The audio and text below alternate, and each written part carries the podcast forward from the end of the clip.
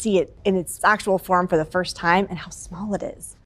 Sollte euch dieses Video gefallen, würde ich mich freuen, wenn ihr mich über Patreon, Steady oder PayPal unterstützt. Schönen guten Tag und herzlich willkommen auf rpgheaven.de. Nachdem sich sowohl Sony als auch Microsoft in den vergangenen Monaten über viele Details der Next-Gen-Konsolen sehr bedeckt gehalten haben, ist über Nacht durch einen Leak zumindest von Seiten Microsofts aus der erste Schuss abgegeben worden. Eigentlich war es ja schon ein offenes Geheimnis, dass neben der großen Xbox Series X als Next-Gen-Konsole noch eine kleinere Variante existieren wird in Sachen Leistung, in Sachen Größe der eigentlichen Konsole, in Sachen Preis und auch, dass sie Xbox Series S heißen wird. Durch die Leaks fühlte sich Microsoft zumindest gezwungen, auch offiziell die Series S jetzt zu bestätigen. Es sind auch schon ausführliche Trailer im Netz gelandet, die wohl für einen der kommenden Microsoft Streaming Events gedacht waren. Und da bekommen wir nicht nur einen sehr guten Blick darauf, wie das Gehäuse der Series S aussehen wird, sondern auch, was die Specs zu leisten imstande sind. Und vor allem, wir haben auch den Preis erfahren, denn die Series S wird in den USA 299 Dollar kosten. Das ist schon mal eine ziemliche Ansage, vor allem wenn die Series S qualitativ trotz einiger Einschränkungen dennoch ein Next-Gen-Erlebnis bieten soll. Und in dem Kontext können wir auch ein bisschen über die Series X sprechen. Da wurde aktuell zumindest von WindowsCentral.com bestätigt, dass die dann 499 Dollar kosten wird, also 200 Dollar mehr und dass beide Konsolen am 10. November rauskommen sollen.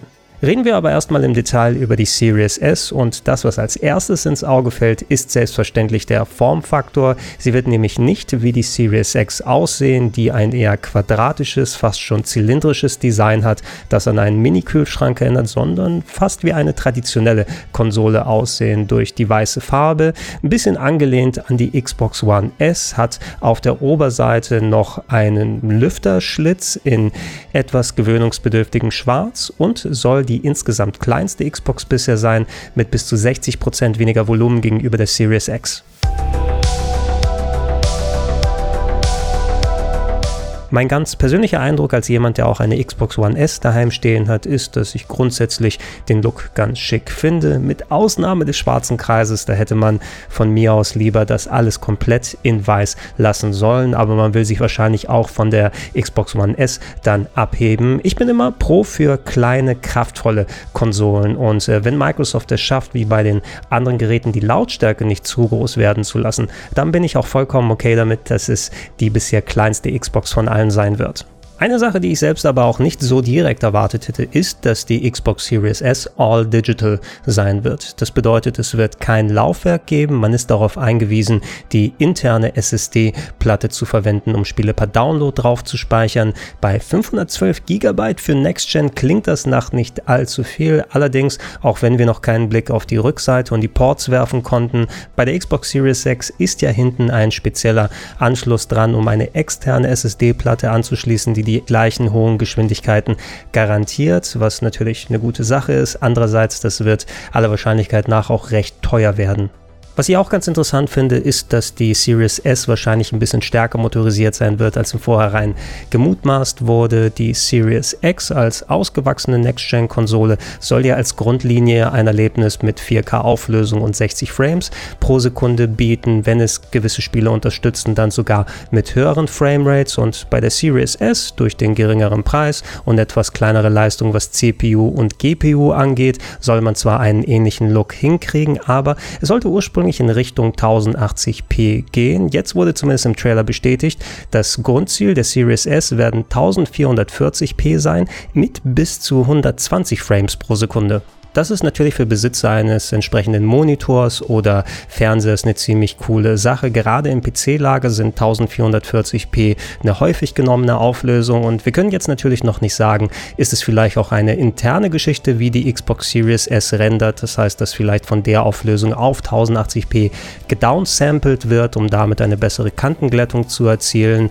Oder ist es etwas freier einstellbar, was die Grafik angeht? Denn im Großen und Ganzen sind ja die Next-Gen Next-Gen-Konsolen dann wie PCs aufgebaut. Und man sieht ja heutzutage schon, dass bei mehr und mehr Konsolenspielen richtige Grafik-Settings möglich sind, dass man V-Sync an- und abschalten kann. Wir sollten nicht vergessen eben, dass die äh, meisten Xbox-Games, die zumindest von Microsoft selber gepublished werden, ja auch auf dem PC direkt erhältlich sind. Wir haben ja auch den Xbox Game Pass Ultimate beispielsweise und da müssen sie ja skalierbar sein. Ne? Und äh, das spricht ja nichts dagegen, wenn man auf dem PC entsprechend Grafik-Settings machen kann, das vielleicht auch in die Hand der Konsolenspieler zu geben, sodass jeder sein Spielererlebnis je nach Konsole, die er hat, dann selbst zurechtschneidern kann.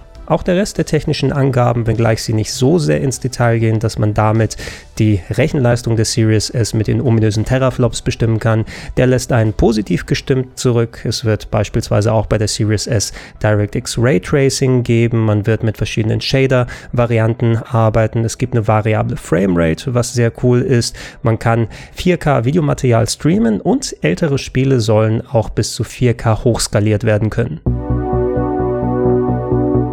Was bedeuten aber nun Specs und Preis der Xbox Series S für den in Anführungsstrichen Next-Gen-Konsolenkrieg zwischen Microsoft und Sony? Ich selbst muss zugeben, bin ein bisschen hin und her gerissen, denn vorher war für mich eigentlich klar, wenn ich mir eine Xbox hole, dann wird es für die nächste Generation die Series X sein. Normalerweise bin ich nicht so sehr auf die Specs aus und die beste Auflösung, allerdings ich bin so viele Jahre jetzt mit den kleineren Varianten der aktuellen Generation gefahren. Ich habe hier eine Xbox One S und eine PS4 Slim.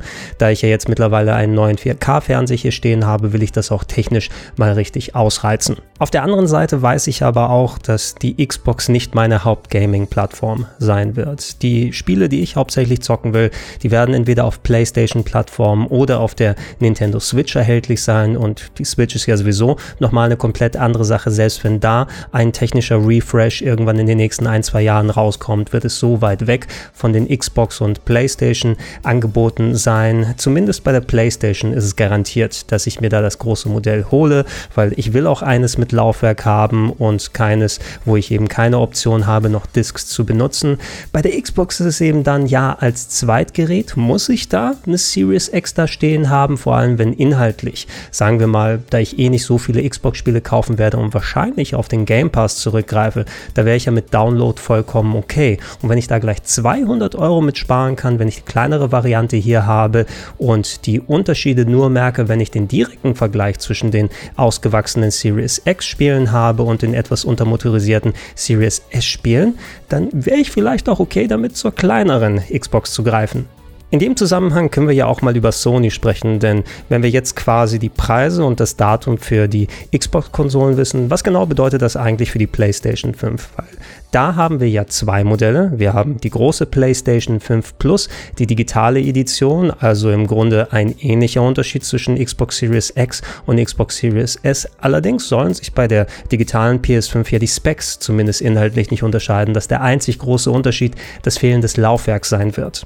Wenn Microsoft jetzt für die Xbox Series X 499 Euro haben möchte, dann bin ich mir ziemlich sicher, dass Sony den gleichen Weg geht und für die ausgewachsene PlayStation 5 ebenfalls 499 will. Mehr würde natürlich eventuell Sinn machen, wenn die in der Produktion auch mehr kosten würde, aber rein um kompetitiv zu bleiben, kann sich Sony es nicht erlauben, eine teurere Konsole als Microsoft anzubieten. Was könnte dann aber der Preis der digitalen PlayStation 5 sein? Ich sehe da momentan im Netz, dass viel mit 300 199 Euro hantiert wird, was eigentlich ganz sinnig klingt, denn du willst ja einen gewissen Unterschied zwischen zwei unterschiedlichen Modellen haben und es muss ja auch quasi mitsubventioniert werden, wenn kein Laufwerk drin ist, weil die eigentlichen Kosten des fehlenden Laufwerks, die sind vernachlässigbar, die werden sich auf ein paar Euro beschränken, so dass man, wenn man den reellen Preis abziehen würde, kein enorm großer Unterschied zwischen beiden Modellen wäre und dann würde ich als Käufer überhaupt keinen Grund sehen, dann zur Nicht-Disk-Variante zu greifen. 399 hingegen könnte mich eher davon überzeugen, auf mein Recht zu verzichten, Discs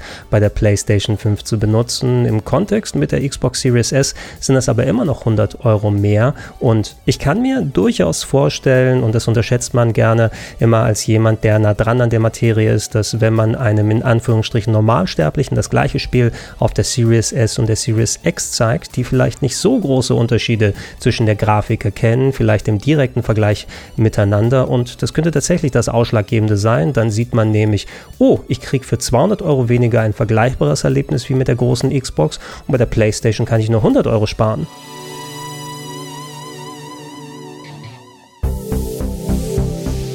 So oder so, der erste Schuss wurde von Microsoft abgegeben und ich würde von euch gerne wissen, schreibt das gerne in die Comments mit rein. Was denkt ihr zur Series S? Ist das eine Alternative zur Series X? Gefällt euch der Preis? Was ist mit den Specs? Was ist mit dem Look der Konsole? Ist für euch das Laufwerk wichtig? Und vor allem, was denkt ihr auch, wie Sony darauf antworten wird? Wird es die Kombination zwischen 499 und 399 Euro sein? Kann es sogar sein, dass sie den Kampf angehen und dann 4,99 und 2,99 sagen. Das wäre nämlich dann wirklich auch eine Kampfansage von Sony aussehe. Ich bin sehr gespannt darauf, in welche Richtung es geht und ich bin sehr gespannt darauf, was ihr zu sagen habt. Bleibt mir nur zu sagen, für die heiße Phase der Next-Gen-Konsolen bleibt gerne hier auf dem RPG-Heaven. Da gibt es viel mehr solche Videos als auch Reviews, Previews, Let's Plays und andere Geschichten. Abonniert auch gerne, wenn ihr es noch nicht gemacht habt. Es sind sehr viele Leute in den letzten Wochen und Monaten dazugekommen und ich glaube, wir werden eine ganz spannende Zeit bis Ende des Jahres haben. Wenn es passt, wird es solche Videos wie die hier auch auf plauschangriff.de oder in den Gedankensprung-Feeds als Podcast geben. Und wenn ihr es noch nicht macht, ich würde mich persönlich drüber sehr freuen, wenn ihr mich mit dem kleinen monatlichen monatlichen Beitrag unterstützt, unter anderem auf patreon.com slash rpgheaven, auf steadyhq.com slash rpgheaven oder gerne auch direkt unter paypal.me slash Vielen Dank und tschüss!